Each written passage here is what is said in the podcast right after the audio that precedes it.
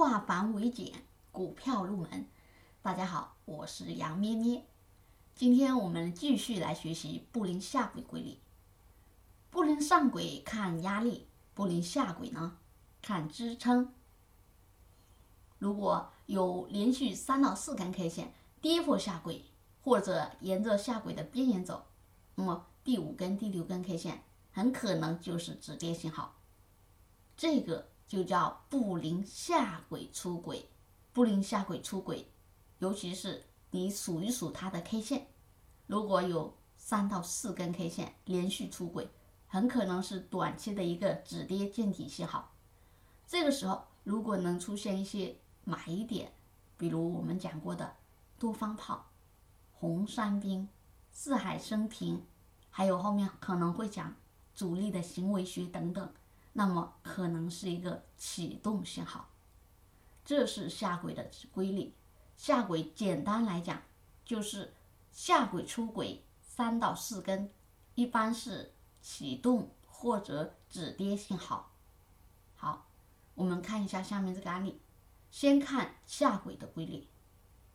下轨出轨，我们画的这个位置，第一根大阴线直接跌到下轨，然后呢？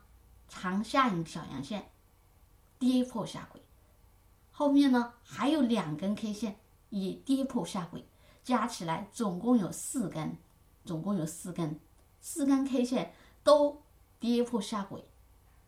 当然，第一根它是直接碰到下轨，对吧？都可以啊，都可以。然后就开始了反抽行情，这一次直接反抽到布林中轨。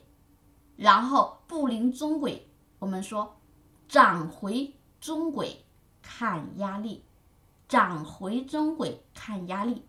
这一次它果然是一碰到布林中轨就被压了下来，股价又开始往下走。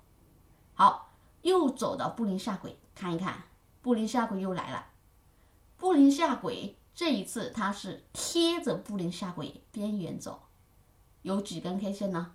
一根、两根、三根、四根，第五根大阳线拔地而起，所以它也是布林下轨出轨看支撑，布林下轨出轨看支撑，大家都记住了吗？好，那我们把布林下轨、中轨、上轨的规律一起来通过这个图，咱们再复习一下。我们从最前面这一段开始吧。最前面大家看，它是从布林上轨跌到布林中轨，上轨是贴着上轨走，出轨一点点，然后呢开始往下走，到布林中轨获得支撑，这是我们讲过的，跌回中轨看支撑，哎，稍微跌破一下中轨，看到没？立即一个大阳线拔地而起，然后股价蹭蹭蹭往上走。到布林上轨，好，又出来了布林上轨，布林上轨出轨，我们说三到四根，那么第五根或者第六根可能是调整信号，看压力嘛，对吧？好，这里是不是呢？数一数就知道了，一二三四五六，一二三四五，第五根、第六根开始调整，好，这是布林上轨出轨看压力，这一次呢？它是从布林上轨直接跌到布林中轨，好，这一次大家看，布林中轨不再是支撑了，因为前面这里有一次是支撑，所以这一次极有可能它会直接跌破，所以一根大阴线直接把布林中轨和布林下轨直接都给穿透了。这一次在中轨获得的不是支撑，好，它就一直跌到下轨，布林下轨规律又来了，大家看。